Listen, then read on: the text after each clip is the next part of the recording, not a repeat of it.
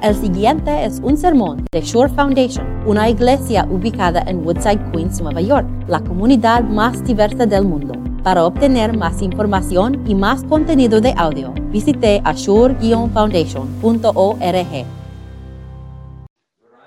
Nuestros series de sermones en Génesis 12 a 25 hemos ido paso a paso, sigamos en las historias sobre la vida de Abraham. Y algunas de esas historias podemos darnos confianza, valor, pero hay algunos que parecen un poco de desorden y no salimos de aquí siendo muy valiente. Pienso que esta historia hoy día va a ser una de esas historias, que no vemos el orden, no vemos el plan de Dios, pero vamos a ver en la terminación que sí, en realidad, que nuestro Dios tiene un plan para nosotros. Entonces vamos a leer en página 2, Génesis capítulo 21, versículos 8 a 21. Es en página, página 10, lo siento, página 10. Y para las personas en la otra, otro lado de la pantalla, somos en Génesis capítulo 21. El niño Isaac creció y fue desterrado. Ese mismo día, Abraham hizo un gran banquete, pero Sara se dio cuenta de que el hijo que Agar, la egipcia, le había dado a Abraham se burlaba de su hijo Isaac. Por eso le dijo a Abraham, echa de aquí a esa esclava y a su hijo. El hijo de esa esclava jamás tendrá parte de la herencia con mi hijo Isaac. Este asunto angustió mucho a Abraham, porque se trataba de su propio hijo. Pero Dios le dio a Abraham, no te angusties por el muchacho ni por la esclava. Hazle caso a Sara, porque tu descendencia se establecerá por medio de Isaac. Pero también del hijo de la esclava haré una gran nación, porque es hijo tuyo. Al día siguiente, Abraham se levantó de madrugada, tomó un pan y un odre de agua y se los dio a Agar, poniendo, poniéndoselo sobre el hombro. Luego le entregó a su hijo y la despidió. Agar partió y anduvo errante por el desierto de Berseba. Cuando se acabó el agua del odre, puso al niño debajo de y fue a sentarse sola a cierta distancia, pues pensaba, no quiero ver morir al niño.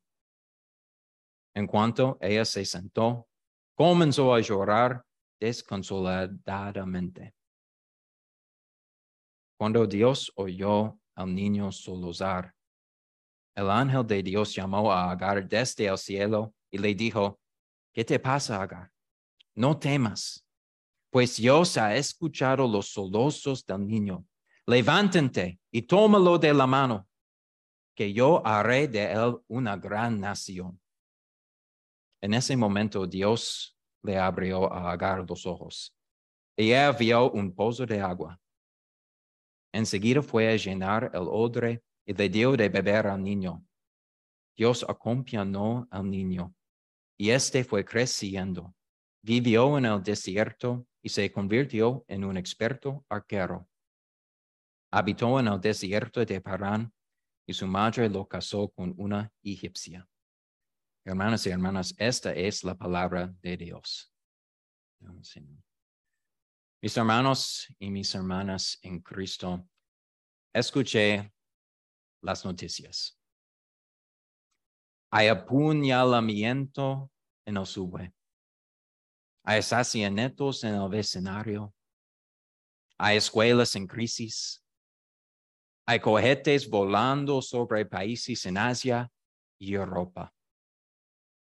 Y después de semana y semana leyendo estos titulares y esto en los periódicos de hay asesinatos en ese vecino, hay diferentes crímenes en ese vecino, hay promesas rotas de los políticos y de los alcaldes en nuestra ciudad. que hay desorden, que nadie tiene un plan, nadie tiene un plan para arreglar todos los problemas en nuestra ciudad, empiezo a pensar, ¿es verdad que alguien tiene un plan en este mundo para nosotros, para vivir en este mundo? Moisés nos muestra una de esas historias que en realidad es muy perturbador. Y sobre, sobre la mesa y en el desierto hay una escena aquí que es muy difícil para nosotros para leer, para pensar. Pero la realidad es que realmente Dios tiene un plan para su pueblo y Él está mostrándolos hoy en esa historia también.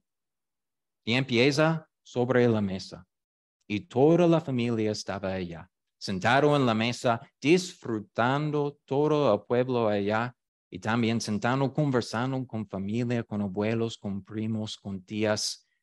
Y también habían chistes pasando de los niños en una mesa.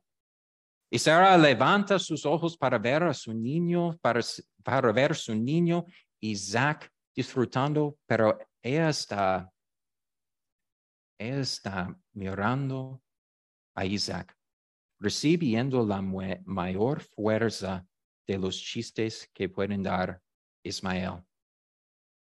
Ismael está dando el ridículo burlón que puede pasar a Isaac.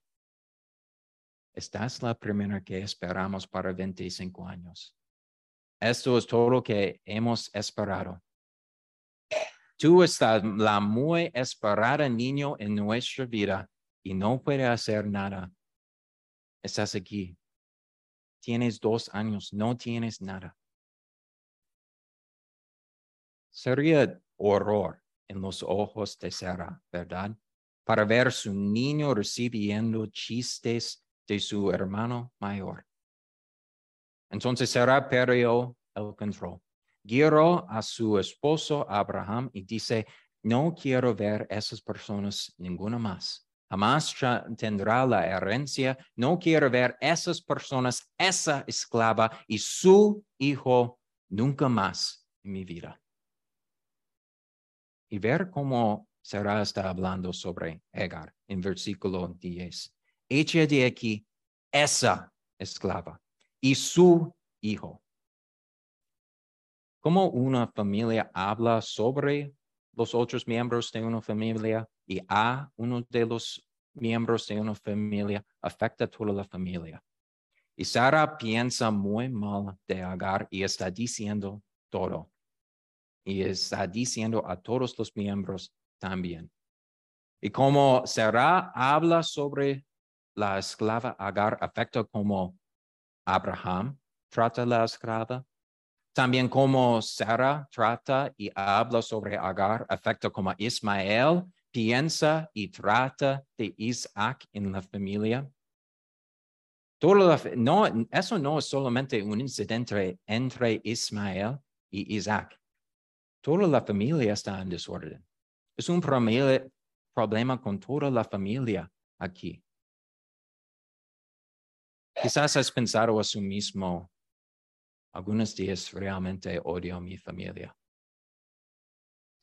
Quizás has murmurado esta frase abajo de su respira, o quizás has gritado eso a los cielos después de un evento con su familia, o después de un argumento con su madre, o con su padre, o con algún miembro de su familia.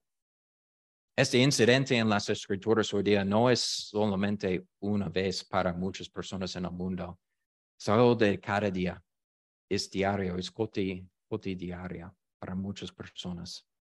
Y lo que escuchamos sobre intimidación y el acoso en las escuelas y el bullying en, línea también, lo que niños queremos en ese mundo es un lugar de protección. Y pensamos que pueden encontrar un, lugar de protección en su casa, pero cuando están recibiendo los burlabas, burlones, chistes de personas que tienen que confiar en el mundo, vemos que eso no puede, no puede ser. Y no debe sorprendernos también que en, Israel, en, en los antiguos tiempos, habían padres que querían tener un lugar, un, un puesto más alto que los niños y también los niños querían ver cómo pueden avanzar pasa diferentes adolescentes también en la familia. Quizás has visto esta escena sobre la mesa en su propia casa o, en su, o has visto eso en la televisión. Quizás es después un evento en Día de Acción de Gracias, una comida después de Navidad, de la Pascua, después de un quinceañera. Toda la familia está allá. Toda la familia está sentado en la, en la mesa conversando, haciendo chistes y todo está tranquilo, todo está calmo. Es como imaginaba abuelo y abuela. Y todo es tranquilo hasta que una prima tira un comentario a un primo y todo está en desorden. Un chiste malo y ahora el evento está desvaluando y ahora el evento está deteriorando al peor. La familia quiere salir, nadie quiere quedarse con ellos. El evento es horrible. Y los sentimientos, los sentimientos se lastiman, personas son liosos, la vida familiar, para, decir simple, no, no es fácil. La vida familiar en nuestro caso no, no es fácil. También sabemos que la vida familiar es un campo de entrenador para nosotros, para entrenar nuestros niños para creer en su fe, para crecer en su fe, para crecer en la esperanza de Dios, pero también para practicar cómo tratar diferentes personas en nuestras familias. Y Sarah está mostrando cómo piensan y eh, diciendo cosas como esa esclava y su hijo y guerrando a su esposo para decir, ellas tienen que salir, obviamente eso no va a funcionar. Pero tenemos que ver que Dios de verdad tiene un plan para su pueblo. En este caso, tengan que tener una separación. Tuvo que ser, todos los problemas entre las dos personas tuvo que ser aplastado. Y Dios va a mostrar que si entre esta separación de los miembros de la familia, eh, voy a, va, a traer bendición a mi pueblo. Y también hay más en juego aquí, más que una familia, vida de familia amistosa. Ismael es el primer hijo nació a Abraham. Entonces, él tiene todos los derechos para recibir la herencia cuando Isaac va al cielo algún día. Y él está tratando a Isaac mal y, ha sido haciendo eso siempre en su vida, siempre haciendo chistes, maltratando personas. Entonces, Sarah tiene cada derecho para ser preocupado qué puede hacer este hijo a mi hijo. ¿Qué puede pasar cuando veo a mi piel tan antiguo, viejo, y cuando veo a Abraham, quien es casi a morir, que tiene más de 100 años? ¿Qué va a pasar cuando él murió? Y quizás Ismael va a recibir la herencia de nuestra familia. Es en este momento tenso y difícil, y es en este momento donde Dios querría trabajar en las vidas de Abraham y en Agar y Ismael y Sara. Y quería mostrar que sí tiene un plan para su pueblo. Entonces le dijo a Abraham, sí, la haga. La haga el plan que Sara le dijo. Y Abraham envialos en su, con, con poco en su espalda, porque él tiene toda la confianza en Dios que Dios va a proveer para las personas que Dios va, a guiar a esas personas en el desierto con poco, pero ellos van a encontrar bendiciones allá en el desierto. Pero los hechos, hechos quedan que el menor bebé, el menor hermano Isaac, ha perdido su mayor hermano. Y también a Abraham ha perdido su primero hijo, Ismael. Y ahora hay una madre en el desierto, soltera, con poco agua, con poco comida, caminando errante en el desierto con su bebé, con Ismael. Y, y y no hay más agua. Y cuando encontrarse que no hay más agua en su, en su pozo, en, su botella, también ella debajo, debajo de un arbusto deja a su niño para no ver qué está pasando con este niño, porque ella no quiere ver cuándo este niño va a morir, porque está escrito en la arena en este momento. Agar está caminando en un desierto, en un páramo sin dirección, sin orden, sin propósito y nada que la motivará a moverse.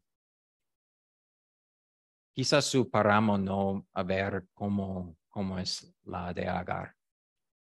Pero pienso que en nuestro desierto que vivimos aquí en Nueva York, pienso que viviendo cheque por cheque cada semana funciona muy lo mismo. Quedamos muy mareados. Pienso que no, no, estoy, no estoy seguro lo que va a pasar en la próxima semana, en la próxima mes. ¿Qué pasa si no, no recibí mi dinero? ¿Qué va a pasar si no tengo mi comida para mi familia? Pienso que en Roosevelt Avenue no, hay, no es súper seco o árido como el desierto donde está Agar. Pero yo sé muy bien que en Roosevelt Avenue no hay muchos lugares donde pueden encontrar paz real. Y eso era muchas personas y muchos lugares diciendo lo mismo. Sí, puede, pueden encontrar paz aquí. Solo tienes que tomar esa bebida por 15, 20 minutos, disfruten, conversen y podemos salir aquí muy bien. También hay muchos políticos van a decir lo mismo. Van a decir, yo puedo ayudarte y yo puedo ayudarte a diferentes lugares con diferentes objetos en una diferente vida. Pero como viajeros deshidrados en la arena de la Sahara, sabemos que las oasis allá son solo espejismos, chiripas, son esperanzas insatisfachables. Aquí es una verdad que has escuchado, te creo, pero necesito repetirlo. Es donde Dios aparezca más escondido es donde Él es más exhibido. Puedo repetir eso. Donde Dios aparezca más escondido es donde Él es más exhibido. Llamamos eso la teología de Dios escondido, donde nuestro Dios esconde su gloria, su gloria maravillosa, su gloria impoderable, su gran gloria detrás de objetos y cosas simples, ordinarios, algunas cosas que parecen que son dañando. En las escrituras hoy vemos un escenario, vemos una historia terrible y una madre soltera dejando su niño debajo de un arbusto para no ver cuando el niño murió. En el desierto, sin agua, sin dirección y por su cuenta, en ese momento es donde Dios quiere trabajar en las vidas de Agar y Ismael. Aquí también es una verdad que necesitas escuchar. Tenemos que confiar que cuando Dios habla y haga, Él haga y habla en una manera gloriosa incluyendo cuando aparezca estar lleno de muerto, simplicidad y cuando todas las cosas aparezcan feo. Tenemos que confiar que Dios está trabajando, haciendo y hablando a nosotros en una manera gloriosa. Y cuando todo el mundo y cuando todas las circunstancias aparezcan que sí, hay muerte, hay pecado, hay vergüenza, hay feo, allá está trabajando Dios. Asesinatos, vergüenza, pecado llenen los periódicos cada noche en la tinta que usamos para escribir sobre las noticias en nuestra ciudad. También en, Golgotha, en la cruz, habían asesinatos, pecado, vergüenza. Cuando Jesús fue a la cruz para pagar para todos nuestros pecados también. En esta escena tan viciosa, tan final, tan dañando, lleno de muerte, en este lugar es donde Dios estaba brillando más brillante que más, mostrando su gloria para nosotros, pagando para todos los pecados que hemos hecho contra de ti. Dios ha visto la mujer que deseaba ser escuchada. Y ahora había escuchado las lágrimas de Ismael. Y todos los chistes y todos los perdones y todos los ridículos, ridículos que habían pasado en el pasado en la casa de Ismael ahora se convierten en oraciones que aprendí, aprendió en la casa de su padre. Y también Agar buscando para agua, encontré agua. Cuando Dios abrió los ojos de Agar para ver un pozo, un pozo de agua allá, Él da lo que Agar necesitaba, un pozo de agua. Y también cuando Él escuchó todas las lágrimas y los gritos de nosotros, Él da exactamente lo que necesitamos. Un hijo, su hijo, para pagar para todos nuestros pecados y para reparar todas las familias rotas que tenemos en nuestras vidas. Él está ansioso para responder a oraciones. Él está ansioso para enviar lo que necesitamos Agar necesitaba agua y necesitamos el Hijo de Dios. Dios desea ser el Dios de los marginados, los rechazados, los moribundos. Y puede ser una razón que Dios lo trajo a los Agar y Ismael al desierto en el primero. Esta historia de Agar y Ismael debe darnos esperanza. Porque, porque Dios no deja a las personas allá en el desierto para morir, es para renovarlos, para darles nueva vida, para darles lo que necesitaban. Y lo que necesitamos es el Hijo de Dios para reparar nuestras familias rotas.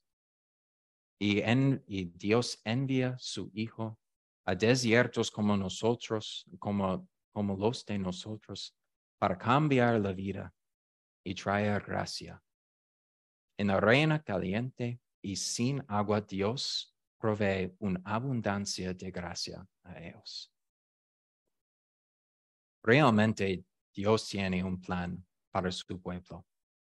Y Dios trabaja en maneras que algunas veces no podemos comprender y en maneras donde no realizamos lo que está pasando. En el banquete del Cordero en el cielo, en el cielo, habrán muchas personas, muchos pecadores comprados y redimidos por la sangre de Dios. Todo en piel y todo de hueso. En el, en el banquete del Cordero no serán personas quejando sobre qué malo fue su vida en la tierra. Solo van a hablar sobre tan bueno es la vida que tienen ahora en el cielo con Cristo. No sería quisquioso o mala sangre entre ellos. Solo serían feliz y con gozo que están allá en su lugar permanente en el cielo con Cristo su Salvador. Y así es como obra nuestro Dios, que es bueno, amoroso, misericordioso y fiel, que realmente tiene un plan para su pueblo. Amén.